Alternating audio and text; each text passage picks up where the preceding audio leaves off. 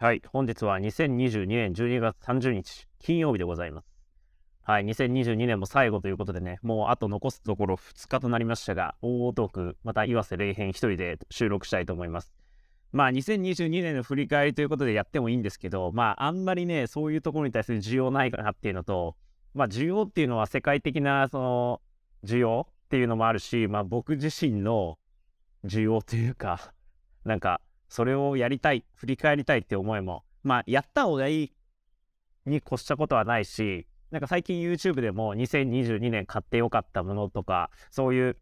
動画を出してる人たくさんいると思ってて、だからそれっていうのは多分2022年の買い物を振り返ってっていう趣旨も込めた動画になってると思うんですけど、まあこのポッドキャストに関しては、まあ話したいことを話して2022年を、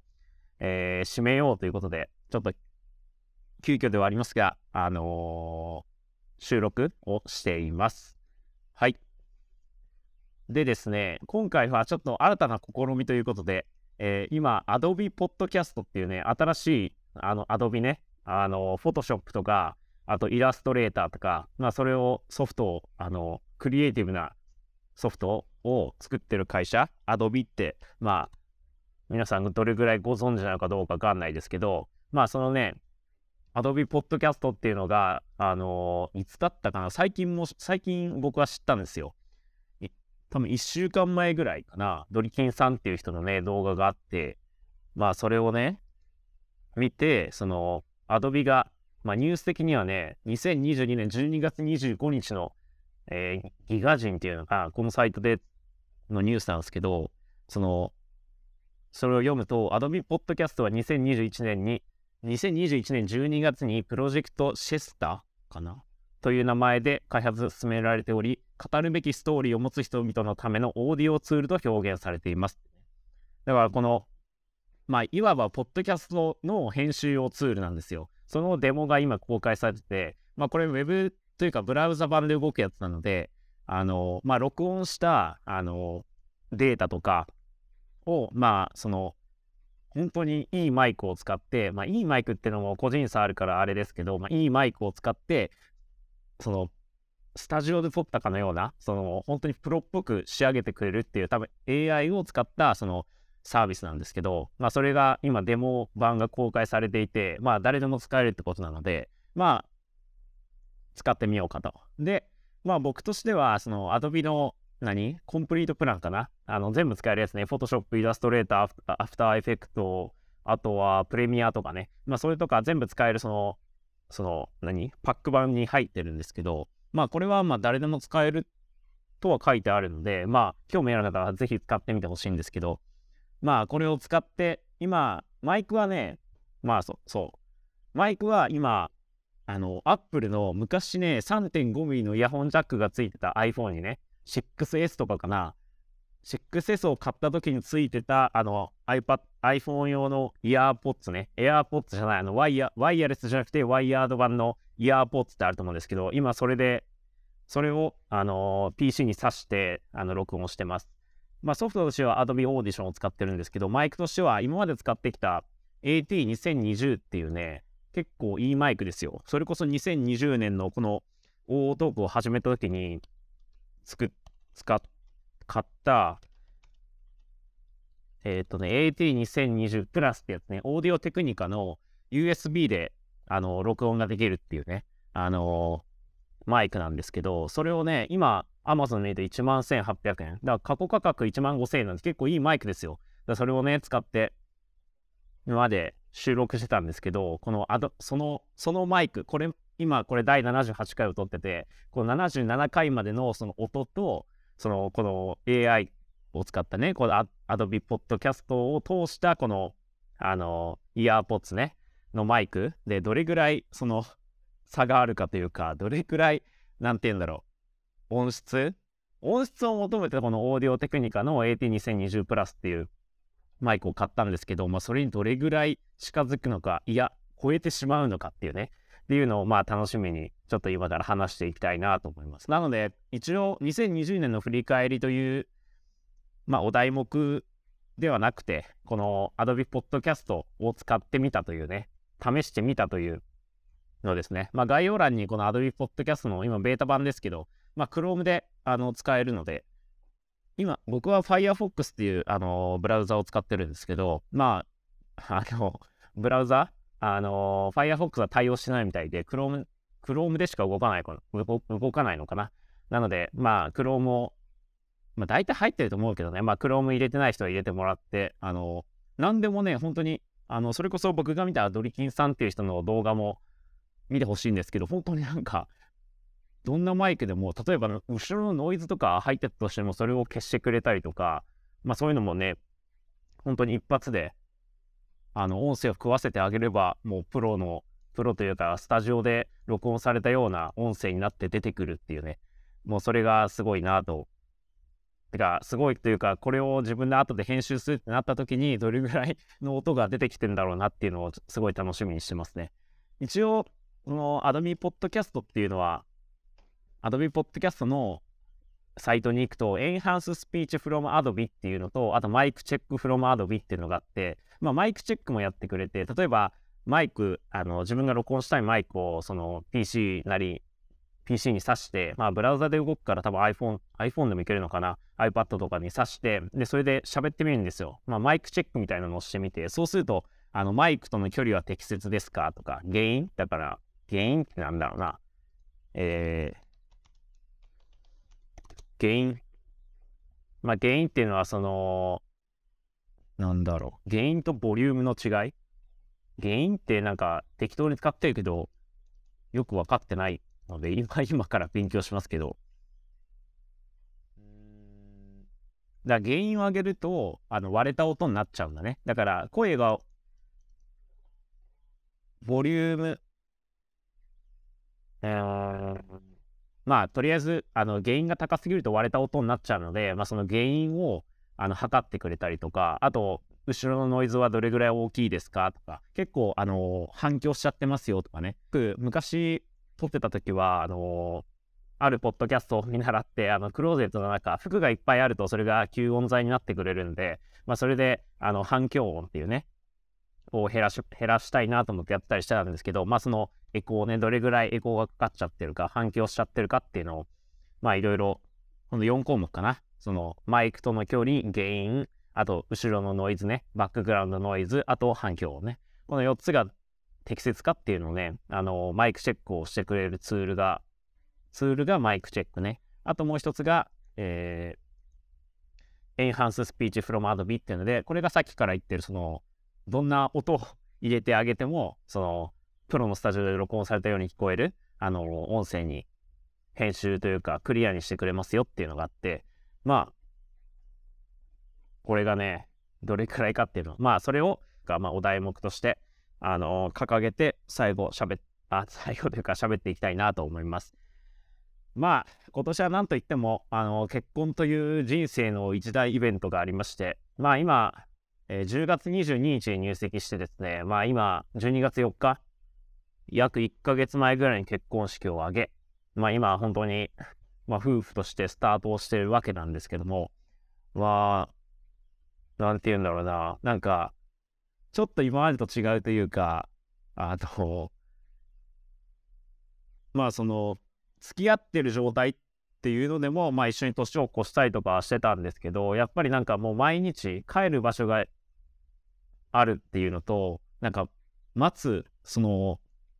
奥さんを待つっていうね、時間、帰ってくるの。あ結構その仕事が、仕事柄、その夜遅く帰ってきたりする日もあるんですけど、まあそれを待つっていうのもね、結構なんか自分の中で新鮮というか、あ、すごい、なんか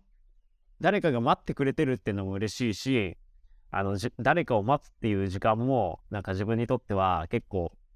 なんか幸せなのかなと思いますね。なんか僕はあの待ち合わせとかあんまり遅れてきてほしくないというか、あの結構時間に、まあ昔なんか時間に厳しいところであの育ったから、まあそれが今の僕にもう受け継がれてて、結構時間には厳しくなっちゃうんですけど、あの、なんて言うんだろうな。だから、例えば待ち合わせ、駅で待ち合わせとか行って、例えば9時に集合ってなって、まあ、9時5分ぐらいやってくると、もうそわそわしてくるんですよね。なんか、ああ、遅そうみたいなね。なんか、そういうの思っちゃうタイプなんですけど、なんか、なんだろうな。まあ、待つ時間も楽しいと思えるようになった。まあこれがね、まあもっと時間が経ってね、例えば10年後、その、誰かが帰ってくるの待つっていう時間が楽しいと思えるかどうかっていうのはわからないですけど、まあ今のところはそういうのも楽しくね、まあご飯作りながら待って一緒にご飯を食べるっていうその時間がね、結構僕にとっては、あのー、まあ幸せな時間になってて、まあそれが2022年、結婚という形でね、そういう時間があの生まれたっっていうことは、すごい幸せなことなんじゃないかなと思いますね。まああとは、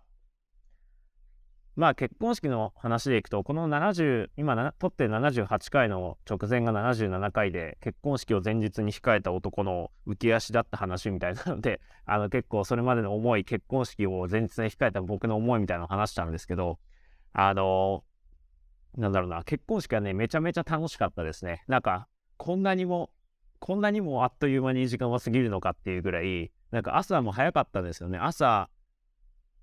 早く起きて、まあ、11時半の挙式だ、11時半開始の挙式だったんですけど、まあ、8時ぐらいには会場というか式場に行って、そこからまあ、まあ、準備とか、まあ、僕はあの髪の毛ちゃちゃってやってもらってタキシードに着替えるだけだったんですけど、まあ、奥さんというか女性はすごい時間がかかるので、まあ、早めに8時に入って、そこから11時半の式まで、もうあっという間だったし、もう式始まってからなんて、もう大事、なんか、それこそダイジェストというか、ダイジェストなんて言うんだろう、1.5倍速、2倍速で YouTube を見てるかのような、あの、これ早送りさせられてるんじゃないかっていうぐらいの時間の速さで、まあすごくね、まあ濃い時間を過ごせて、久しぶりに会う友人とかもいてとても幸せな時間だったなと思いますね。まああとはまあ僕動画作るの趣味なので、まあもちろんその自分の結婚式のプロフィールムービーとか、あと披露宴が始まる前のオープニングムービーとか、まあ、作ったんですけど、まあ、それがね、それが一番緊張したね。それが無事にしっかり流れてくれるのか、なんか、機械トラブルとかないかなとか、もう、あどうだろうなって思いながら、あのー、結構、そわそわしてて、あの、エンドロールとかっていうのは、あの、業者というか、プロの方にお願いしたんですけど、まあ、その方も、まあ、僕当日 α7S3 っていうなんかプロ級のカメラ持って、あのー、ちょっと当日 Vlog 的な感じで撮りたいなと思ってて、まあ持ってったんですけど、それを、そのカメラを見たね、あのー、そのプロの方が、エンドロールを作ってくれたプロの方が、え、動画、動画を仕事になされてる方ですか？みたいな 聞いてくれたりとかして、あ、違うんですよ、これ趣味なんですよとか言いながら、なんかそのプロの方とお話できたっていうのはすごく嬉しかったですね。まあ、あと、後々聞いた話だと、あの、僕が作ったオープニングムービーとか、あの、プロフィールムービーをそのプロの方が見て、あ、よ、あ、それ、すごい良かったですって言ってくれてたみたいで、まあ、それは本人から聞いたわけじゃなくて別の方から聞いたんですけど、なんか別の方から、別の方を通して聞いたからこそ、本当になんか、あリアルな声かなと思ってすごく嬉しくて、まあ、ちょっと自信がついたというか、まあ、自分のやりたいように作った動画ではあって、まあ、誰かのために作った動画ではないんですけど、まあ、そういう動画を制作っていうのをなりわいにしてる人あ人が褒めてくれたっていうのはすごく嬉しかったですね。もちろん、その、流れる前ってやっぱりドキドキなんですよ。まあ、なんか何かを発表するときってドキドキするじゃないですか。これ受けるかなとか、なんか、あの、いいって思ってもらえるかなとか、何でもそうだと思いますけど、料理作る、誰か好きな人に料理作るとかでもそうかもしれないですけど、反応を見るのってすごく楽しいじゃないですか。楽しいっていうか、ドキドキワクワクするじゃないですか。だから、見たかったんですけど、やっぱりプロフィールムービーっていうのは、あオープニングムービーっていうのは、僕らが披露宴会社に登場する前の流れる動画だし、プロフィールムービーはお色直しの直前に流れるやつなんで、その見れなかったんですよね、実際のその、あのゲストの皆さんの反応、動画を見たら皆さんの反応を見れなかったんですけど、まあ、後々その動画が流れてるところを友達が撮ってくれてて、で、そこの、それこそ、あのー、まあ、動画っていうよりその音を聞いてたら、おー、すげーとか、おーとか なんかそういう声が入ってて、ちょっとは、あの、いい動画って思ってくれたんだなっていうのがすごく嬉しかったなっていうのが感想ですね。まあ、ドキドキワクワクって話でいくと、その、扉の前でその動画が流れてる前、動画が流れてる直前にその扉、入場する扉の前で待ってるんですけど、待機してるんですけど、その時に、いくらその、あの、防音室とかじゃないんで、音は漏れてくるわけですよ、動画のね。だそそれをね、聞いてるときに、まあ、その時にその入場した後、このタイミングでお辞儀してくださいとか、あの皆さんが拍手したらお辞儀してくださいとか、こういう順番で、このスタッフが前に立ってるんで、その人についてってくださいとか、そういう説明を受けるんですけど、あの動画流れてる時って、あのクリエイターの方なら分かりますけど、分かると思いますけど、すごくドキドキするんですよ。あの反応が、反応というかちゃんと流れるかなっていう不安だからね。だから、そっちに気を取られすぎて、その話全く聞いてなくて、なんか僕、お辞儀のタイミングとか全然、あの、奥さんと揃えられなくて、結構ね、あの、後々怒られたりしたんですけど、まあ、それぐらい、あの、何かを作って、それをみんなに見てもらうっていうのはドキドキするなっていうのがありましたね。まあ、あとは、プロフィールブックとか、いろいろその、その他もろもろ自作をしたんですけど、まあそれが全部ね、まあ結婚式というなんかその特別というか、まあお祝いの場で否定してくる人はいないと思いますけど、結構良かった良かったって言ってくれてね、あの僕としてはその、なんて言うんだろうな、なんか自己肯定感が上がったというか、なんか満足度が高かったというか、すごく嬉しい時間でしたね。まあもちろん、まあ両親への感謝も伝えたいとか、あと共通の友人に対する感謝を伝える時間とか、まあそういったのも全部含めてやっぱり結婚式っていうのは自分たちだけでは成り立たないし、それこそあの式場のスタッフの方とか、まあ、プランナーさんはそれまで半年前からあの6ヶ月間かけて一緒に、まあ、相談を繰り返しながら、あのー、結婚式っていうのを作ってはいたんですけど、なんて言うんだろうな、式場のアルバイトの人とか、今まで会ったことなかった他のプランナーさんとか、もういろんな方がその結婚式の、その、まあ、裏方というか、そのいろいろ進行の手伝いとかしてくださって、あ、やっぱ人、まあ、自分たちだけでは、まあ、動画とか作ったから、自分たちで作り合え、あと、なんかウェルカムスペースとか、あとなんだろうな、あの、石札の手が、石札、僕たち石札に手紙書いたんです。石札を手紙代わりにしてメッセージを書いたりしたんですけど、まあそういった自分たちで、あの、手を動かして作業した、結婚式に向けて作業したっていうのがあったから、まあ自分たちで作り上げた結婚式っていう思いが強かったんですけど、やっぱ当日そのスタッフさんとか、それこそ来てくれたゲストの方とか、まあそういった方の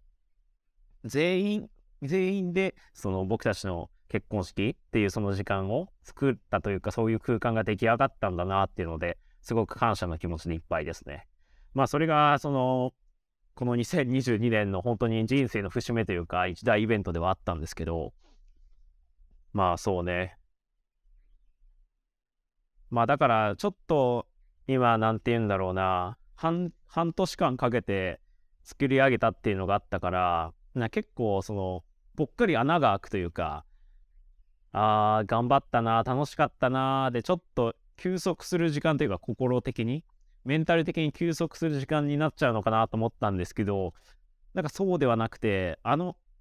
動画を作ってそれをみんなに見せたっていう経験というかまあ他の今まであの結婚式の動画っていうのを結婚式のプロフィールオープニングムービーを作らせてもらったことあったんですけど、まあ、そういった2022年はそうやって人のために作る動画っていうのもあってすごく4月の結婚式で2本作ったしまあ2023年も2月の結婚式でのプロフィールムービーかなもうお願いされててあと5月もお願いされてて結構僕的にはすごくワクワクすることがこれからも続くしあのそれこそ2022年の今年の4月とかに作った動画は初めて僕が全部自分で撮影もしたりとか編集したりしてあの納品 DVD まで DVD に焼いて式場で流れたっていうその一連の流れを経験できたっていうのもあったのでなんかすごいいい経験というかすごい何て言うんだろうな新しいことにチャレンジできたこれまでやりたいと思ってた夢というか目標みたいな、誰かのために動画を作りたいっていうね、その目標に、を達成できた2022年という年になったなと思いますね。多分去年もこれ年末にポッドキャスト撮ってて2022年何や何を目標にしますか？どんな目標ですか？みたいなのがあなんかそんなエピソードを撮った気がしてて。まあそれをあえて振り 振り返るためにこのポッドキャスト収録前に収録する前に聞いてもよかったんですけどまあそれは聞いてなくて、えー、多分英語、TOEIC800 点、900点取りたいなとか、あと資格を取るんだとか、あと本何冊読むんだとか、そういったことを言ったのかなと思いますけど、まあ、2022年を迎えるにあたって立てた目標というよりかは、それま、これまでな自分が興味を持って、あの動画動画編集したいって思いがあってそれを誰かのために誰かのためになるような、まあ、結婚式誰かの結婚式で流す動画を作りたいっていうその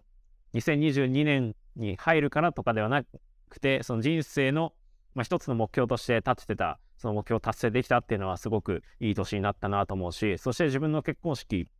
自分の結婚っていうその特別な人生の節目となるイベントを迎えられたことも2022年はとても良かったなと思いますね。まあこれから、まあ、なんだろうな、人生の荒波、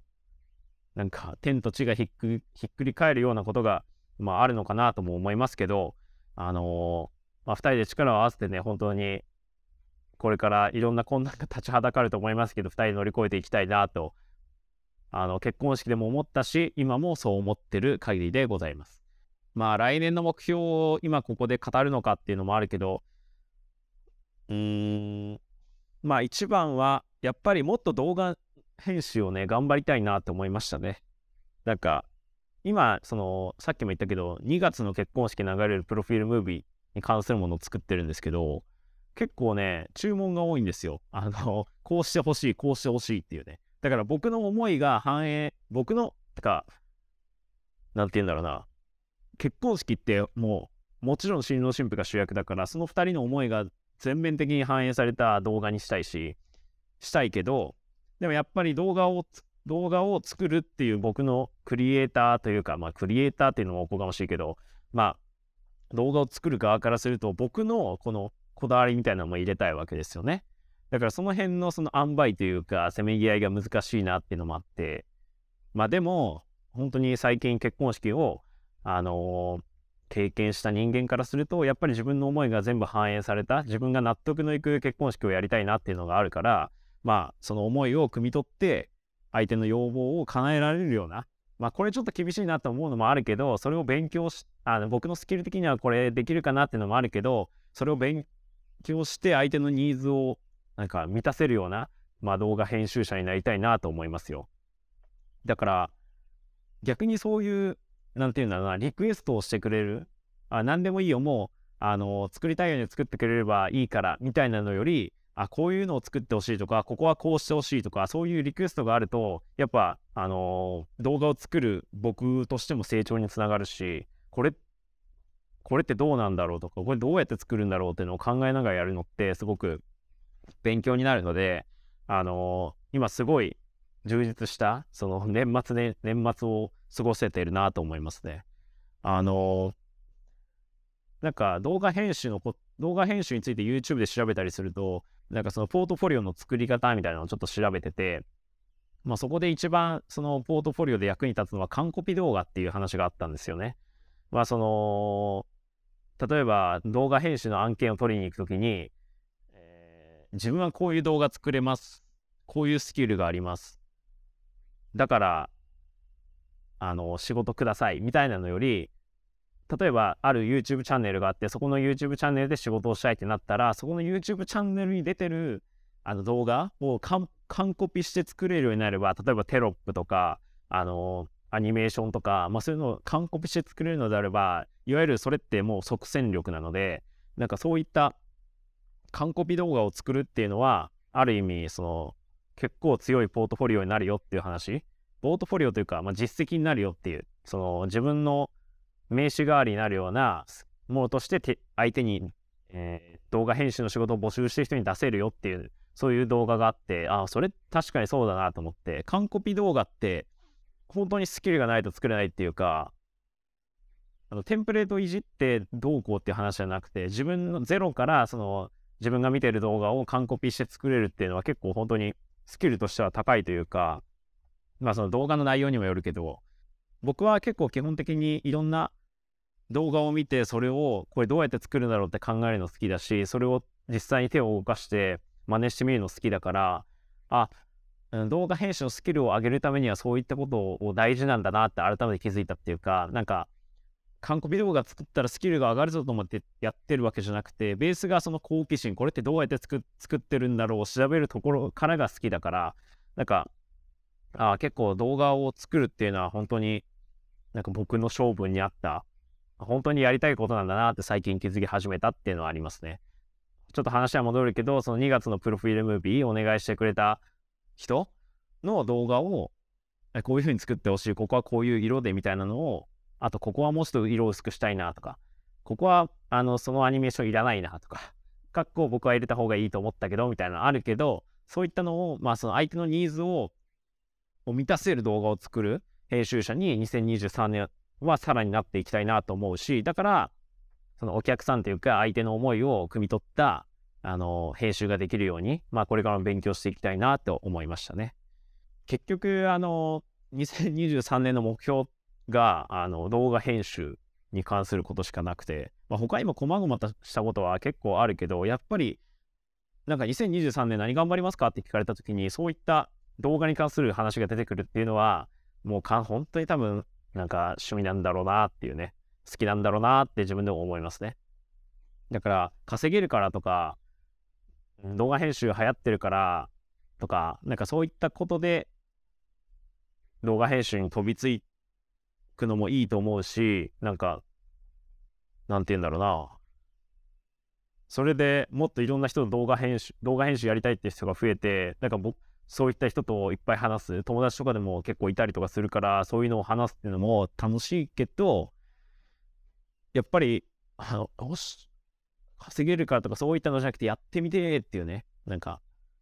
やってみてからやるんだみたいな人ともっとね、なんか酒飲みながら動画編集に関する話をめちゃめちゃしたいなっていうのもあるので、なんかそういったコミュニティに参加したいなとも思う、思いながら、その一歩が踏み出せてないっていう、まあ、2022年までの僕がいるので、2023年はそういった場所にちょっと出向いてみても面白いのかなと思いますね。まあ、あとは僕の友人が結構、まあ、SNS とか、あの、すごい頑張ってて、すごい尊敬してる友人がいるんですけど、まあ、その子がやっぱり将来的には法人化してあの頑張っていきたいっていう思いを持ってるっていうのを最近聞いたのでまあすごくその人のその友達のあのそんことを尊敬してる分まあその背中を追っていきたいなと思ってますね。まあその法人化するとか、あのフリーランスになるとか、そういったことではないけど、今のところはね、そういったところまでは考えてないけど、まあそういうなんか目標を持って一歩一歩進んでいきたいなと思います。まあこんなもんかな。結構、まあさっき2021年の、あの、2022年に入る前に2021年に撮ったポッドキャスト、2022年頑張るぞみたいなね、ポッドキャストは聞いてねえとか言いましたけど、あの、聞かなくてもみたいな話をしましたけど、やっぱり残したものを聞いて、その時の思いを、あの、なんて言うんだろうな、あの、後から振り返って聞いてみると面白いと思うから、2022年、3年に入る直前のね、この今、12月30日のこの僕の思いを残しておくことによって、あの、2023年、どれくらいその、その時の僕の思いを、思いと一緒に2023年かけてこれたかっていうのをね、ちょっと楽しみにしたいなと思いますね。まあ、なんだろうな。やり残したことも特にないし、ないかな。あ、でも、あのー、この77回でも話したかもしれないですけど、サイレントっていうあの、川口春奈と誰だか、誰だっけ？あの、目黒蓮のね、目黒蓮くんのね、くんなのかな？か どうかわかんないけど、あの、二人の、あのサイレントっていうあのドラマ、結局僕最終回見てないんですよね。なんかあのー、リアルタイムでいつも見てたんですけど、ちょうど最終回の日リアルタイムで見れなくて、あ、もういいやってなっちゃって、結局見てなくて。なんか TVer で振り返りの配信みたいなのあるから、それも見ようと思ったけど、見ようと思ってというか見たのかな？だから15分ぐらい見たんですけど、なんかやっぱリアルタイムで見る、あの、貴重さというか、体験っていうのは改めて大切、なんか、改めて、あのー、なんて言うんだろう、特別だなって感じたかな。本当に、ベッドで、ベッドで寝転がりながら TVer でスマホで見てたんですけど、なんか、やっぱりや、いつでも止められるっていうのと、いつでも飛ばせるっていうのがあるから、なんか、飽き、飽きちゃうというか、飽き、飽きちゃうというか、なんだろうな。まあ、一家になっちゃうんですよね。だからテレビでリアルタイムで見る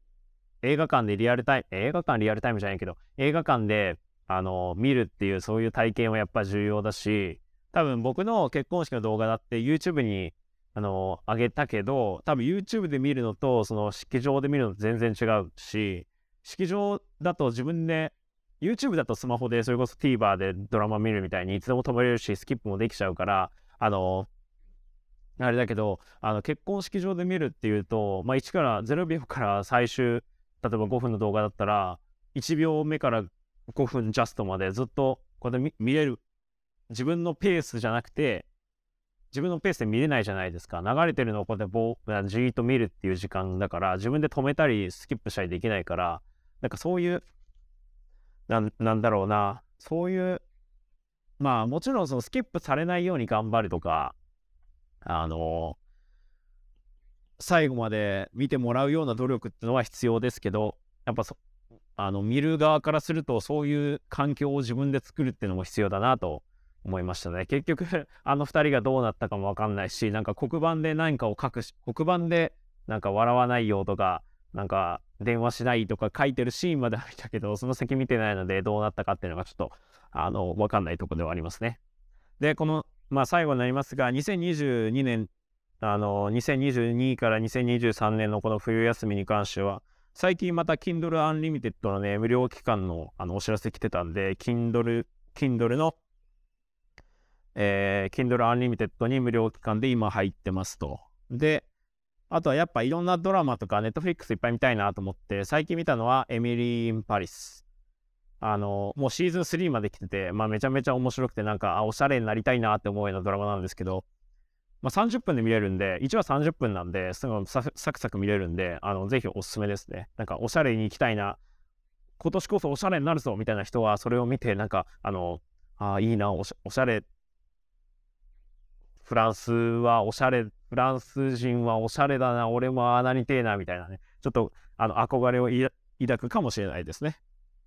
で、最近、というか今日見たのはナイブズ・アウトっていうね、これもネットフリックスの、あのー、映画で2時間ぐらいかな。何分だこれ。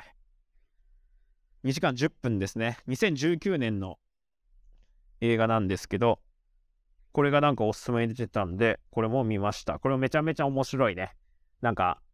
うん、めちゃめちゃ面白いわ。なんか、あの、コンフィデンスマン的な感じがあるかな。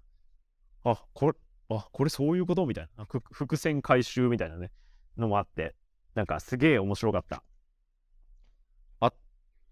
面白かったな。ちょっと最後、残、最後、ど、うん、なんか、最後の、あの、なんて言うんだろうな、ネタバレ禁止で言うとあれだけど、結構、なんか、大風呂敷を、大きい風呂敷をあの、広げた割には畳み方雑かなっていうのはあったけど、なんかまあ面白かったな。ライブズアウトも面白かったね。あとは、まあ最近見たのはスノーピアリーっていう、これもネットフリックス、まあもともと映画があって、それのドラマ版がネットフリックスフリックスオリジナルなんですけど、これも今シーズン3かな？シーズン3まで来てて、シーズン3の5話まで見てますね。まあこれも面白い。これはあの、えー、地球温暖化が進みすぎて、次、あの氷河期、寒冷化で地球が凍っちゃった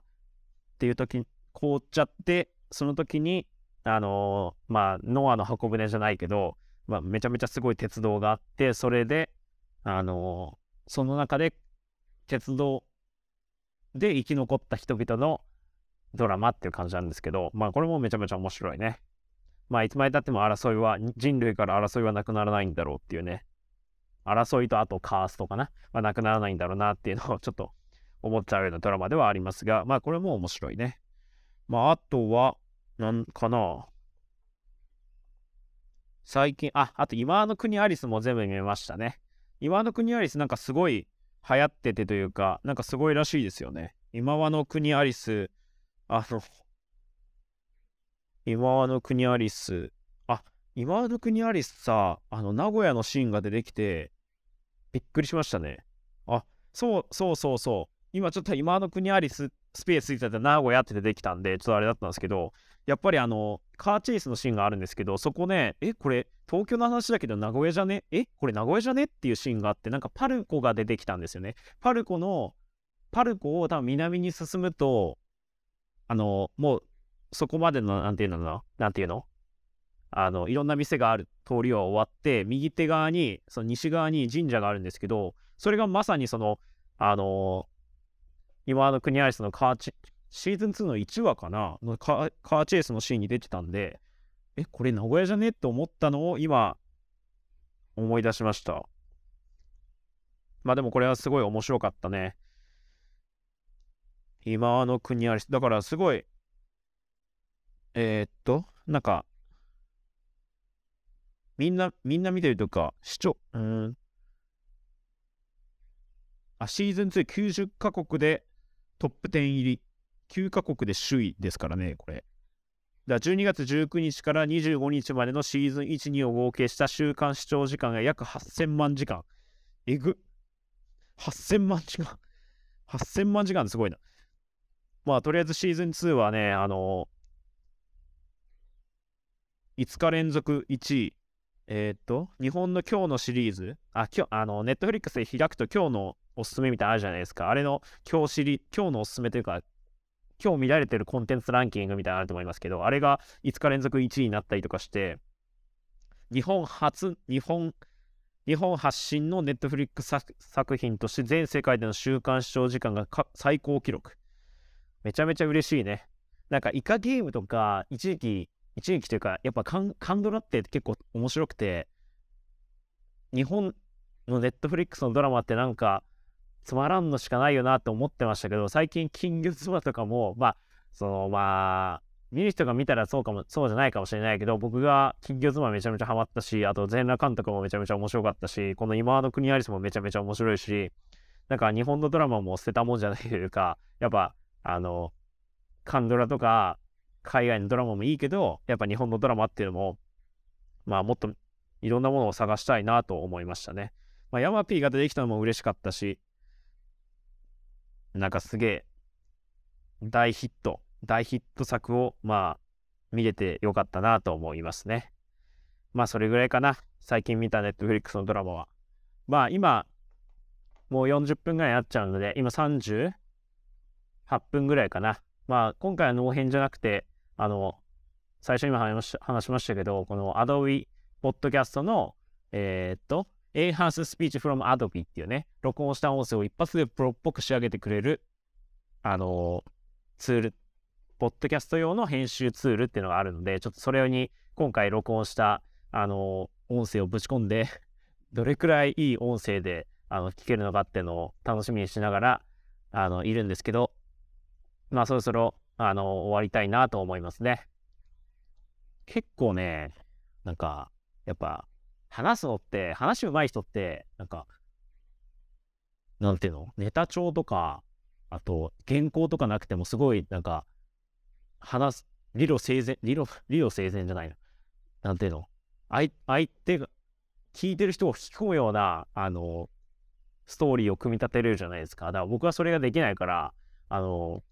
すごい聞きづらかったと思いますけど、あの、何も用意してない割にはまた40分も喋ってしまって、あの、本当失礼しましたという感じではございますね。はい、ということで、2022年12月30日、もう2022年最後の収録になりましたけど、またね、来年も動画編集頑張っていきたいと思いますよ。はい、ということで、